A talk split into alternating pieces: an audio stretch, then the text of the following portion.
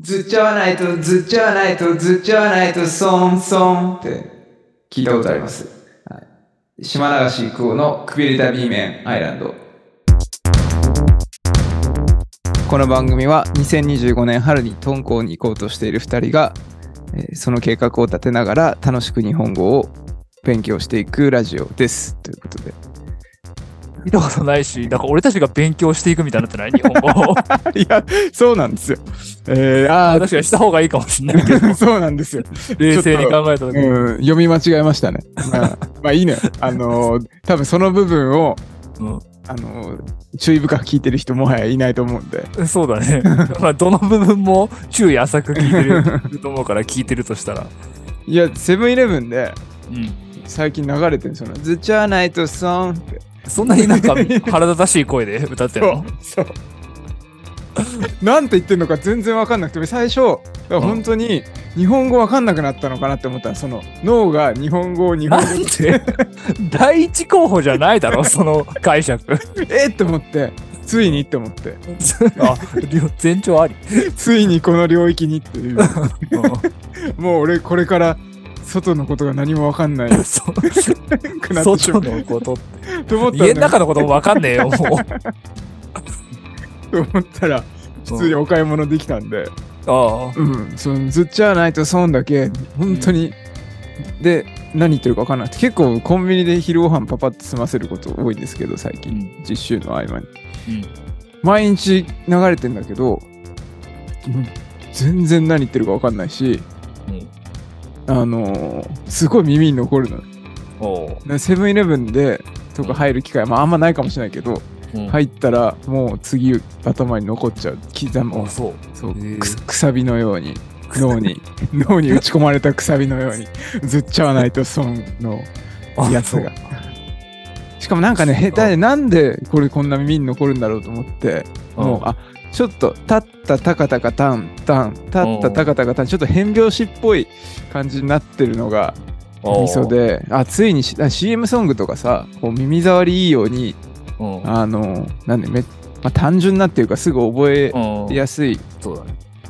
あのまあ、わ悪く言うと単純すぎるっていうかちょっとダサいみたいなうん。あれだけどもうついに CM でなんかこう変拍子でうん。脳に刻み込むみたいなことするようになったんだと思って結構まあそのアニメソングとかでもあまうんあアニメソングに何が取り入れられてるかで、うん。えーなんかどういうジャンルの音楽がどこまで人口に解釈してきたかみたいな。わかる。まあ全部みんな口で歌ってるわけじゃないんで。あれなんですけどその人口に解釈するという表現が。いやいや、そこは別に問題とされないだろ。そうだ人人人事ね。人の耳と書いて人事に人事。うん。解釈されてきたかということがすでにもう日本語苦手になってない？うん全部文字通りだと思うみたいな。思ってなきなんかそう思ってんだけど結構変拍子とかなんか変な不協和音の曲とか多かったりするんでうんもうついに変拍子の波がはいはコンビニにまでっていうい。なるまあほど。小ネタだったんですけどはなんかありました？11月あ、11月。はいはい。その、まあ私普段あんまり行かないんですけど、美術館とか。あ最近、いやかぶれちゃうから。そかぶれてるからね。かぶれちゃうから。何が？美術に？ブツブツができちゃああ、そっちね。ああ、なんか、スノップになっちゃうっていうかういやいやいやそっちか。うん。ああなるほどね。いろんなかぶれ方あるからなと思って。何かぶれになるんだろうみたいな。ねそのそう。23周回ってうん。ブツブツができるようになっちゃった。好きだけど食べれないみたいな。あんこアレルギーみ確たいな。うん。だからその、一個は安井中地っていう、なんかそのアマチュア写真家みたいなね、うん。人で、まあもうとっくに亡くなってる人なんだけど、はいはい。まあ白黒の時代の写真の人で。ああその時代のね。もう今そう。1億総アマチュア写真家じゃないですかそうほぼみんな確カメラ持ってるからさ。かに、ビビるだろうねその安井中地さんが聞いたらえみたいうんな君もアマチュア写真家みたいな。いや、そんな気にしないだろ、そのレ街行くベルの。人がねすぐ看板とか写真撮ってああアマチュア写真家がどうやって現像するんだろうってまず思ってると思うけど、その時代の人は。昭和時代の人。うん、昭和とか明治とかじゃないかな。あ明治。明治ではないか。その時代ね、写真持ってるだけでだって写真家になれる時代ですよ。ま あそうだね。確かに。生誕120周年だから、1903年生まれです。でああ戦前にもう亡くなって、てか戦前っていうか戦中、第二次大戦中にもう亡くなってる。なんかこの字面は見たことある気がすあ、る。本当？うん。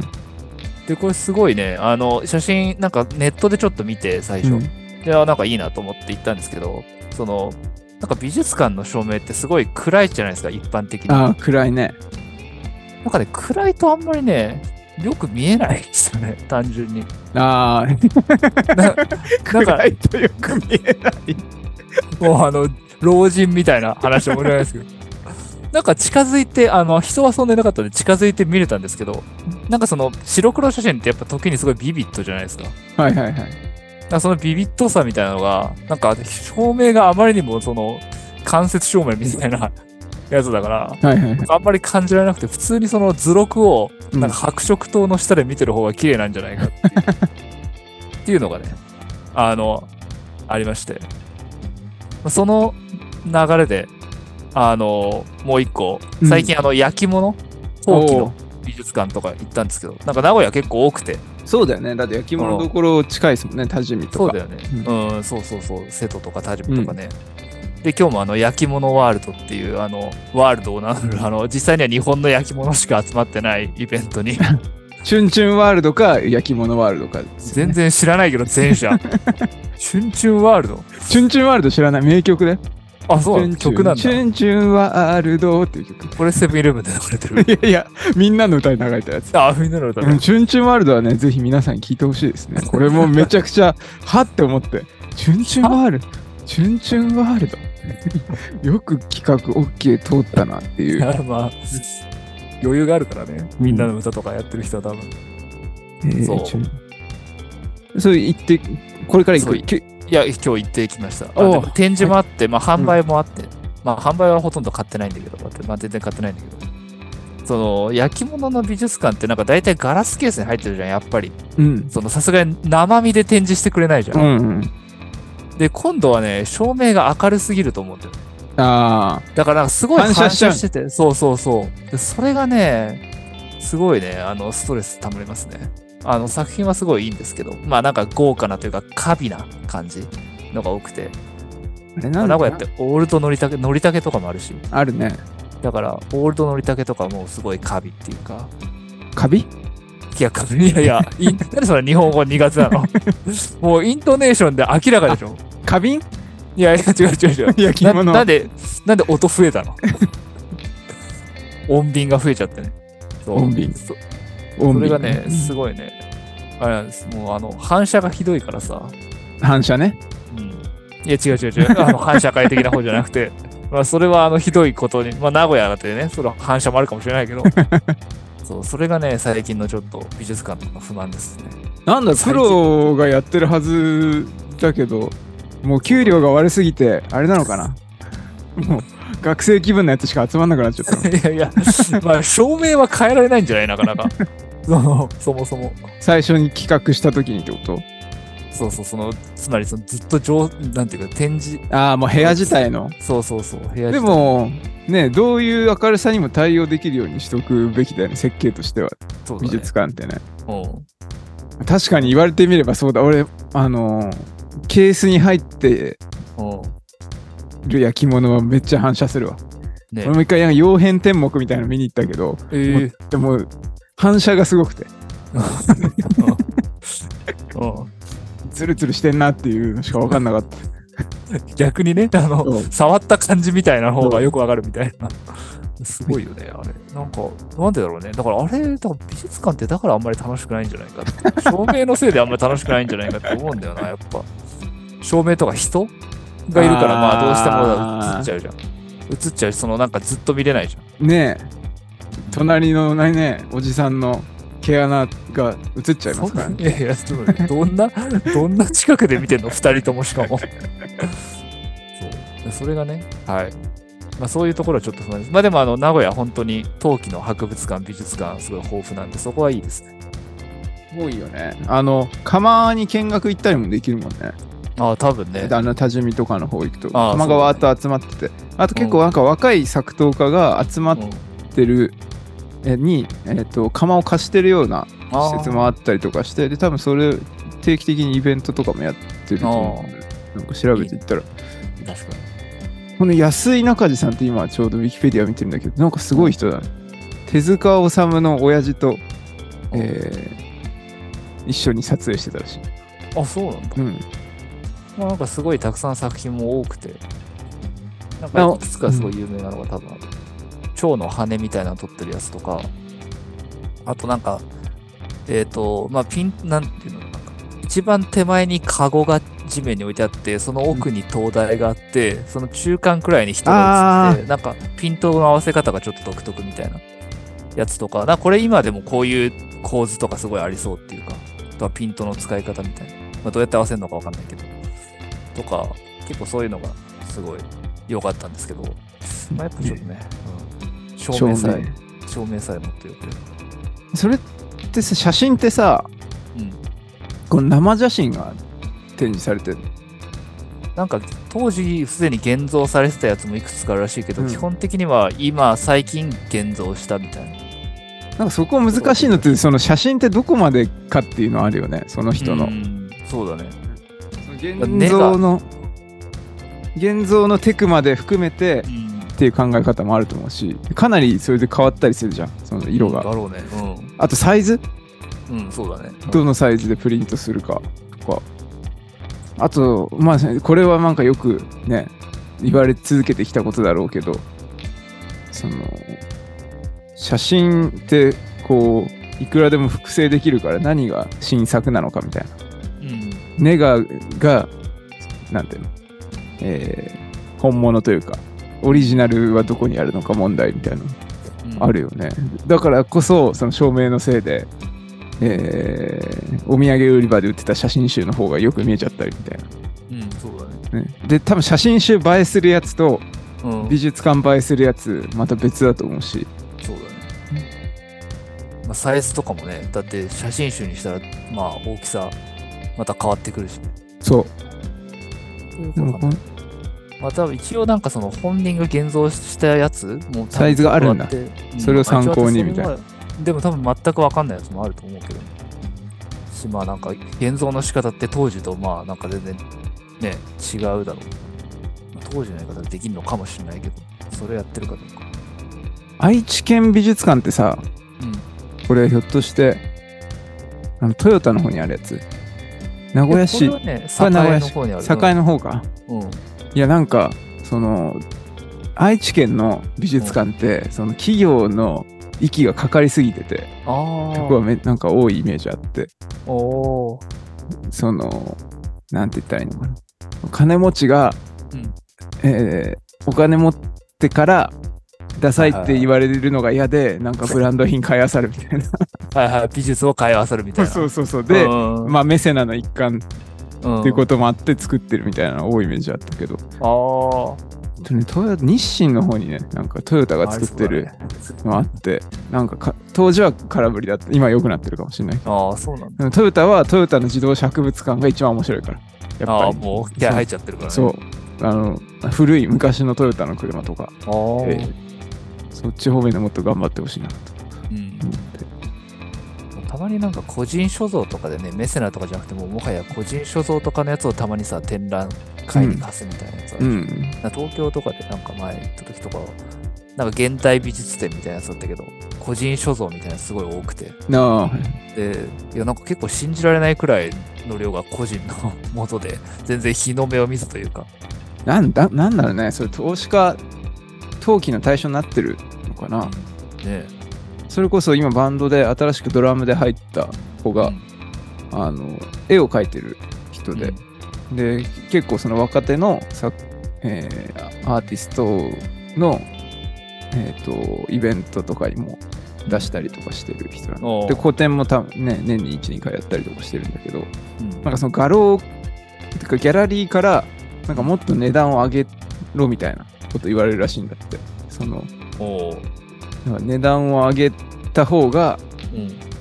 まあギャラリーとして儲かるみたいなのもあるのかもしれないけど、うん。えーなんか値段が上げた方がやっぱりよく見えるみたいなああ、はいはいはい。こと言われて、うん。結構値段のことに口出しされてそれがちょっと嫌だって言ってましたね。あーそううん。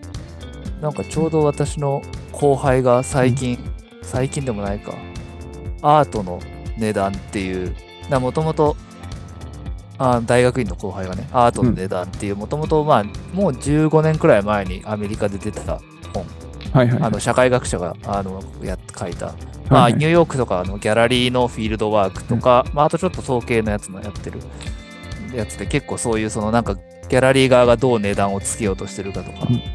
まあ、そういう話結構あってまあなんか重要なトピックとしてあるっぽいですね。私もちょっと翻訳のなんか翻訳検討会みたいなの参加して結構面白い感じでした。あー今あのアマゾン見てる。Amazon 目次を見てるけど。面白いね。うん、これ結構ね、まあ多分今また変わってるだろうけど、十何年も前から。うん。だから、まあ、もっとわかんない、苛烈化してるかもしれないけどね。いや苛烈化してるらしいんですよねその彼曰く。それでトラブルも結構多かったりうん。経済学の世界でも、えーアノマリー行動経済学だ。そう、あはいはいはい。行動経済学でも、うん。えー例えばそのある、まあ、教室というかにうんうん。3 4 0人人集めて、えっ、と番号を自動でみんなに割り振って、出席番号みたいな、うん。でそのふた下2桁はいはい。を、えー下2桁ドルで買いますかっていう質問をするらしいんでで買いますとか買いませんとかみんな言うんだけど、じゃあいくらなら買いませんって言った人にじゃあいくらなら買いますかっていうと元のその提示された値段に、えー引きずられた、えー、と価格で言うから下2桁の番号が大きい人ほど同じワインなんだけど買えますっていうあの値段が釣り上がってるとかあアンカリングとかっていうのかあ。まあ流されやすくなっちゃう。そうそうそうそういう、まあ、錯覚い一種の錯覚がうん。ありますよみたいな話を思い出しました多分アートの世界も根付けってそういうところがめちゃくちゃまあそうだよね、絶対。まあなんかその、まあなんか戦略的な部分もあるし、流される部分もあるっていうか。うん。この安井中地の話に戻るけど、うん森山はい大道ああ、はいはい。うん。とか土門剣とかも、安井中地がこと好きだったらしい。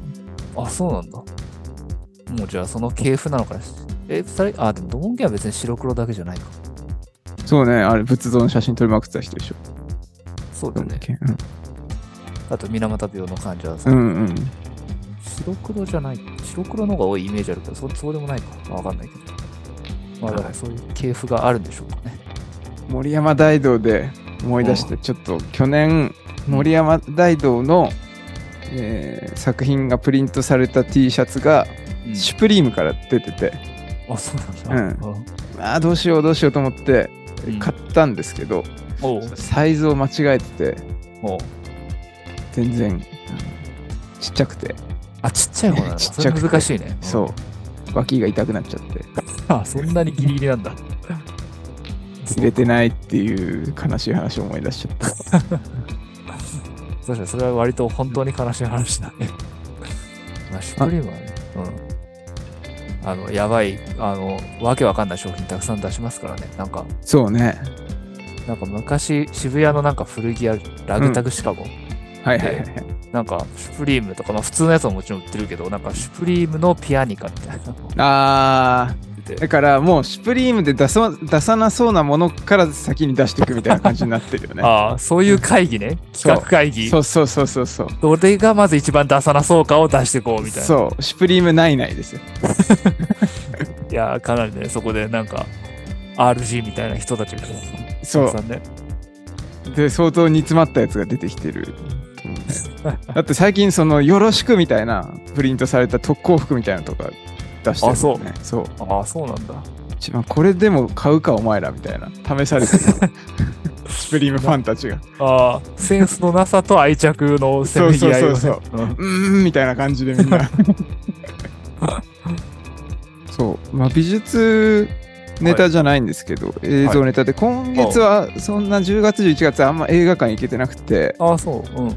えーバービーとか見たいなと思ってたんだけど行けずあとゴゴジラのマイナスあーはいはい1.0みたいなやつうん見たいなと思ったんだけど行けてなくて、なんか見に行ったりしました？お母さん。ああ、結構ね、まあ、あの、いろいろ配信とかでも見たけど、映画館で見たのは、あの、スコセッシのキラーズ・オブ・ザ・フラワームーンとかは見ましたね。あえれはす、うん。もう潰れたんだっけ？お気に入りのところ。はまだやってる？お気に入りのところ？いや、潰れてますよ。あもうないんだ。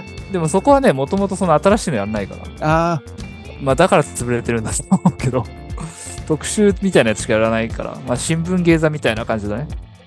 新聞芸座とかもね、東京になかったら絶対潰れてると思いますよ、あ早稲田そうだよ松竹とかね。東京の人口をもってしてギリギリ。そうそうそう。そういうキラーズ・オブ・ザ・フラワームーンはね、すごい、あの、まあ、アメリカの、まあ、白人のその、なんていうか、インディアンへの迫害みたいな、まあ、ネイティブアメリカへの迫害みたいな話で、まあ、すごい、なんだろうな。やっぱり、なんかこれね、原作読んでないんだけど、原作は、その、ネイティブアメリカンの人たちががどんどんその、まあ、石油が取れる街で、はいそこですごい裕福にまだなっていくんだけど、そこにまあ白人たちもいて、で、だんだんそのネイティブアメリカンたちをなんていうんだろう、追い詰めていくっていうか、まあ、実際に殺していったりするみたいなはい話で、で、なんか最初は、た多分その原作の方は、そのサスペンスらしいんだよね。そう読んでないんだけど。うううんうん誰が殺してるのか、どういう人たちがどういうふうに協力して、つまり白人たちの、どういうふうに殺してるのかみたいなことが最初分からなくて、うん。で、なんかサスペンスとして、うん。まあ、ちょっと面白いっていう部分があるこの探偵小説というかディテクティブそうだね。うん。的なやつがあるらしいんだけど、そういうなんか謎解き、ミステリーサスペンス要素は、この映画版ではなくても、明らかにその一番インディインディアンというかネイティブアメリカンと仲良くしてる白人側が、うん。まあ実は黒幕みたいなことがもうかなり明確に示唆されてんだよ、はいはいはい。最初から。はい。それがまあデニーロだったり、うん。ディカプリオだったり、まあする。もうまあ明確にされてるか、もう明確に書かれてる、ほとんどうん、最初から。だけど、だそこがなんか、まあ面白いっていうか、まあそこは見事っていうか、その上でどういう脚本にするかっていうか。そうそうそう。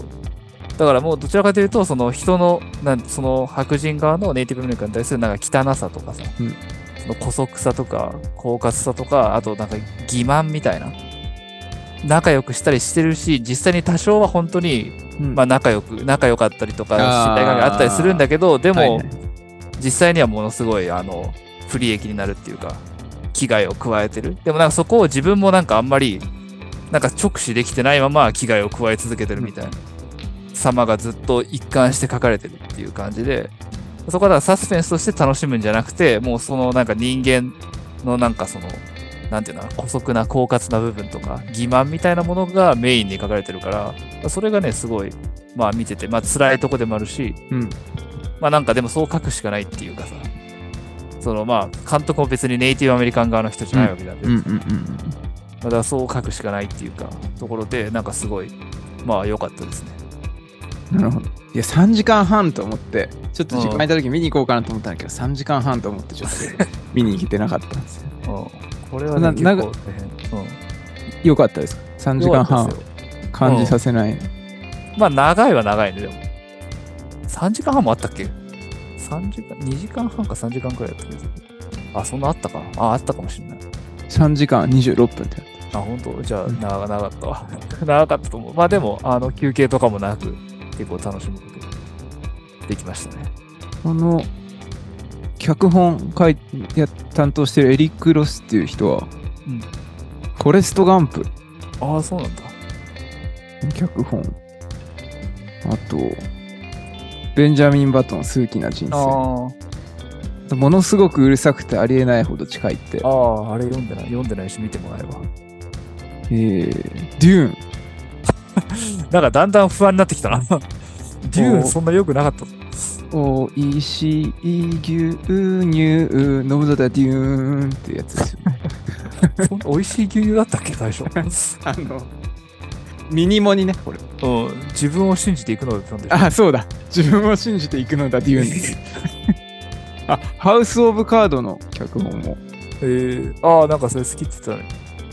俺見てないんだよな。ハウス・オブ・カードのスピンオフみたいなやつああ。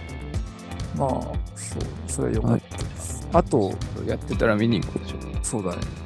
あともう一個、まあ、劇場でやってたので、まあ、いくつかに見たの中で、あ、よかったな、あの、火の鳥見ました。火の鳥のアああ、はいはいはいはい。あれもう配信になってる。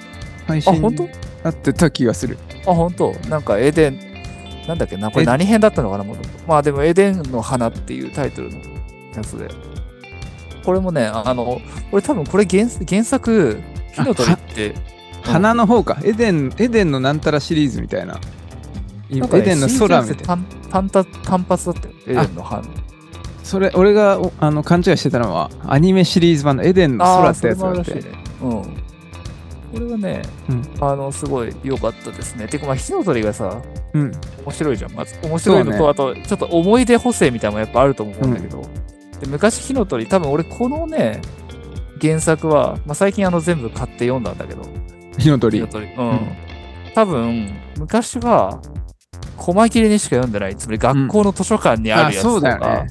だし、なんか買った、ことあるやつとか。もとそもそも細切れで読んでもそんな構わないみたいなうん。感じになってる。うん。だって最初から読んだことないと思うんだよね、うんそのそういう順番でまず読んだことはなかったと思うんだけど、それで結構良かったですね。火の鳥をまあなんか全部、多分読んだことないやつもあって普通に。うんうんうん。で、そう、昔ジンパシのあの下宿にあったよね、火の鳥。あったあっけたあった。あったと思う。そう、それで、それだ、人んちとかでチラッと読むみたいな。そうそうそうそうそういう感じだよね。うん。これ全部全部で何か、どんぐらいのボリュームあんの？それって。そんな、なんか、なんか一応俺が買ったのは、Kindle のシリーズで16巻セットみたいな。ええもう結構スラスラ読めるし、読んでみようかな。うん、なんかね、いい、ね、久しぶりに、なんか初めてこんな、あの、最初から読んだからさ、やっぱり、まあ別にどの順番で読んでもいいなっていう感想はあんま変わんないけど。30年ぐらい連載してたんだ。1954年から書き始めて死ぬまで書いてたらしいから。あー88年。すごいね。うん。まあなんか、まあ、あとなんかすごい漫画読んでて、その、思ったのは、なんかめちゃくちゃメタフィクションなんだよね。メタフィクションっていうか、あの、うんメタフィクションを全然なんか恐れてないっていう感じ。うんうんうんうんうん。その、まあ、かつて、その、日本の邪馬台国とかの時代がさ、うん舞台であっても、登場人物が普通にチャンスとかデートとかそういう言葉を使うし、うんうんうん。そういうところを全然気にしてないっていうのは、はいはい。まあ、逆になんか新鮮っていうか、あれ、なんだっけ？何システムだっけ？スターシステムだ。あスターシステム自体もそんな感じするもんね。あ、ああ確かにそうだ。だし、なんかその、えー火の鳥のこの輪廻転生みたいなうん、モチーフであのサルタヒコとかさうんしょっちゅう出てくるじゃん、どの時代にそうだね。なんかそれがそのスターシステムをさらにこうメタフィクション化してるあみたいなところもあるしあ、うん。自分で自分をいじってるみたいなとうん。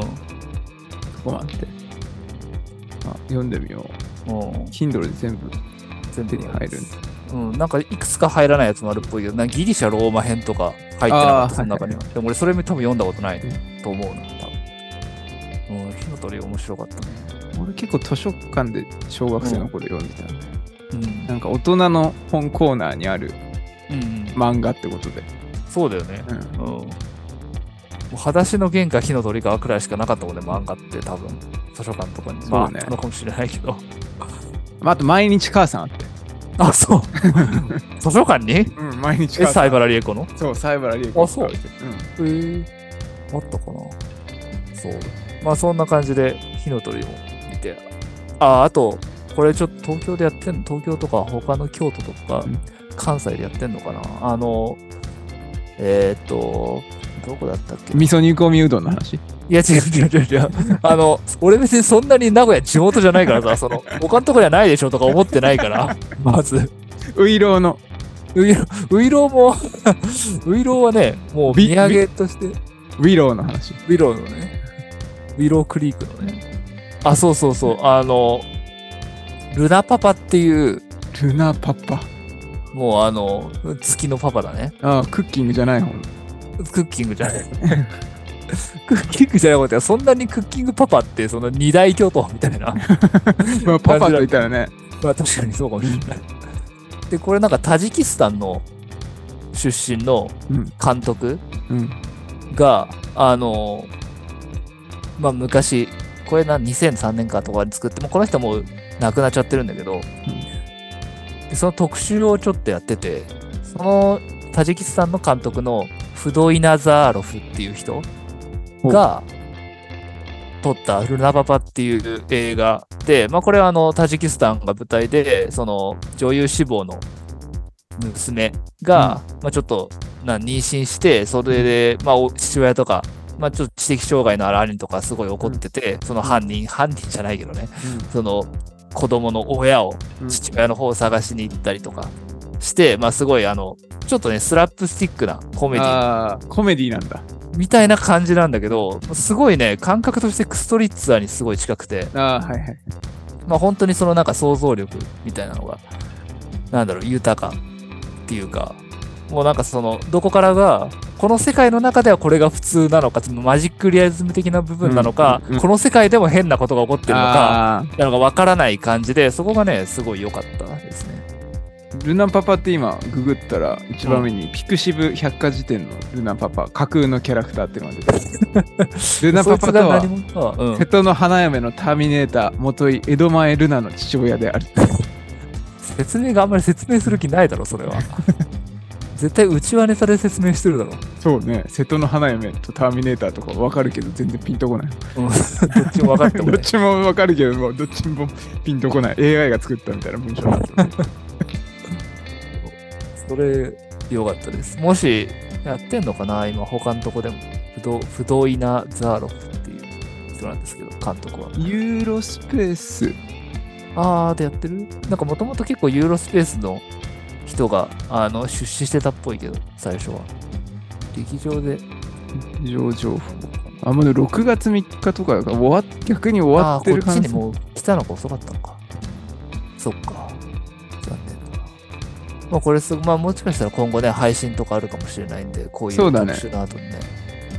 これはね、結構、ああ京都出町座でやってたけどとっくに終わっちゃってるっぽいああ、配信とかでちょっと見てみますねか。うん、これはね、すごかったですね。なんか、あんまり。うんしかもなんかクストリッツァほどなんて、クストリッツァってためなんかちょっと露悪的な感じっていうか、うんなんですごい性的になったりするじゃん。ああはいはいはいそうそういうとか、なんかそういう暴力的になったりもする時あると思うんで、まあ、そういうのはあんまなくて、なんか本当に純粋にその、なんだろうな、本当そのマジカルな感じで、なんかそういうショ,、ショッキングな感じので全然攻めてこないから、逆になんかその良さが際立つ。なるほどそこは良かったです。まあ、あといくつかありますけど、どうしましょう。見た？なんか。俺はだから、れいえっとね、映画館は行ってないんだけど、うん。えーまあ、今期の今期？ああ今期ああのアニメということでは、はいはい。最近アニメチェックしてる。うん、あまあそうあの早々のフリーレンっていうあー、聞いたことありますよ。漫画ベースのうん。やつなんだけど、これめっちゃいいですね。あのあ、そうなんだ。何？異世界ものっていうか、まあ、その勇者が魔王を倒すみたいな世界観もうこすられまくった世界観をうん。使ってやってんだけど、うん。あの、えー物語のスタートが、うんえー勇者が魔王を倒し終わって大団円になってるとこから始まるの。でへー4人のその魔法使いと戦士と勇者と僧侶みたいな、うんドラクエのパーティーみたいな感じでいるんだけど、えっと魔法使いだけエルフで寿命がもう何千年もあるみたいな。でそれ以外は人間だから80年ぐらいで死んじゃう。うん。でその時が経って勇者が死んでうん。でもエルフは全く見た目とか変わってないんだけど、そこからその勇者との思い出をたどる旅に出るみたいな。だかうん。らもう魔王とかもいないんだけど、うん。えー、なんて言ったらいいのかな。あの、もう一回、その、かつての勇者の、勇者の、まあ、足跡をたどるっていう形になってるんだけど、まあ、自分自身のそのエルフの主人公のこう自分自身の、えー内面をたどり直すみたいな。プラス、その、まあ、子孫というか、その、いかつて一緒にうん、旅してった人間の弟子みたいな若手を連れて、えー旅をするんだけどなんかそこの交流っていうかこう世代を重ねるってどういうことなのかとか、ああ。なんかそういうようなところがテーマになってて、まだ完結はしてなくて途中で、うん多分漫画の方も完結してないんだけど、すごくいいね。たとなんかあのはハッとさせられたのは、えっとうんかつて、えー魔王を倒す旅の途中で封印したなんかめっちゃ強い魔族がいると。でそれはなんで封印したかっていうと当時は倒す方法が分かんなかったから封印は一応できるからうん。あの封印で動かなくして先に進んだみたいなうん。感じで、でそいつはもうあの人を殺す魔法を使うことで有名でもう誰も太刀打ちできなくって当時はみたいな話をその自分の弟子の弟子というか、えー、とかつて一緒に旅してた仲間の弟子の魔法使いに話をするのねうん。うん。でまあ明日そこ行ってみるからあのちょっと倒してみみたいなおう。うん、あの見ててあげるから倒してきなさいみたいなうん。ことを言うんだよね。うん。で、えー封印を解いてで、ま、あの魔族の魔物魔物っていうかまあ人型の魔物が喋り出すんだけど、うん。えーでなんかお前なんか余裕で消せるわみたいなこと言ってかつその有名な人を殺す魔法みたいなのを放ってくるんだけど、うん。普通に防御できちゃってて若者が？そう若者が。あの、教えてもらったバリアみたいなの。通常バリアみたいなのを。つ 使ったらなんかプチョンって感じであのうん。防御できてて。でそこでそのからくりが明かされて要はその80年の間にその人を殺す魔法の研究がめっちゃ進んで。で防御する方法をうん。あの編み出し編み出したと。だからもうこの魔法は怖くないんです。でじゃあ今度あの攻撃する魔法を教えたやつ撃ってごらんうん。で撃ったら結局その人を殺す魔法をさらにそのそそいつがオリジナルだったやつをさらに改良したものがその世界では、えー、と通常攻撃魔法として普及してる魔法だになってたのねうん。その80年の時を経てはいはい。みたいな1話が入ってたりとか。なんか結構その、まあ、ワクチンじゃないけどさうん。うん。ペニシリンのうん。まあメタファーって言ったらいいのかわかんないけど、うん。みたいな話になってたりとかしてちょっと希望が持てるじゃないですけど作品ですねそういうあとこれ次の回につながるやつなんだけど、あの「トゥルー・ディテクティブ」っていう、えードラマシリーズをお2019年ぐらいかな。でいこれいわいわゆるそのサザンゴシックなんですまあ見てから気づいたんだけどなんとなく見始めて見てからあの刑事物でだ。2人のちょっと1人はもう家庭とかを作んなくて一匹狼うん。の結構やばい刑事とその相棒でパートナーで2人で組まされてるもう1人も一応家庭があるんだけどまあステレオタイプに家庭が崩壊してるみたいなああ。2人が、えー南部で起こってる事件を、えーしかもなんかちょっと宗教的なモチーフ殺人現場が宗教的なモチーフにのものででそのブードゥー教由来のものとかキリスト教由来の、えーモチーフで、まあ、飾られてるって言ったらいいのかな。なんかそうあのーまあ猟奇的な宗教系の猟奇的な殺人事件みたいなのが起こってその謎を解決するんだけど実はそのまあ捕まえた人は、まあ、真の犯人じゃなかったっていうか。だけどっていうのをさん20年後からずっと回想するしながらの語りで語られてて。で20あの現代であ本の真の犯人を探しに行くじゃないけど捕まえに行くみたいな話になってて、まああの娯楽としても良かったし、まあうん。たまたまその本小説でうん。南部ゴシックっぽいなものをずっと読んでてうん。で映像作品ではあまり見てなかったから。なんかその本読む時のんまあなんかリアリティの一助になったっていうか。そのアメリカの田舎感まあ確かにこんなだよね俺一回ぐらいしか行ったことなくてそのいわゆる南部って言われてるところあテキサスはあるんだけどテキサスはちょっと南部じゃないじゃん南部だけどあ。まあ、ギリ南部だもんね。うんうんてかもうテキサスだもんね。なんかうん、そうそうそうう。そうそうそうルイジアナとかあ俺が行ったのはアラバマのそうなんだ。けどそううんもうまさにフォークナー御用達の。そう。アラバマ、あミシシッピが一番か。アラバマってうん。うん多分港が欲しくて、あおの、州自体はほとんど港に面してないんだけど、うん。モービルっていう町のとこだけなんか親指みたいあ、にちょこっと先だけ？そううん。先っぽだけみたいな感じで なってるでそこの港町に行ったんだけどその作品が良かった。まあ良かったというか改めてなんか南部ゴシックって何なんだみたいなことを考えさせられたんでちょっと南部ゴシックの話を次の回でしましょうか、じゃあ一旦切ります。はい。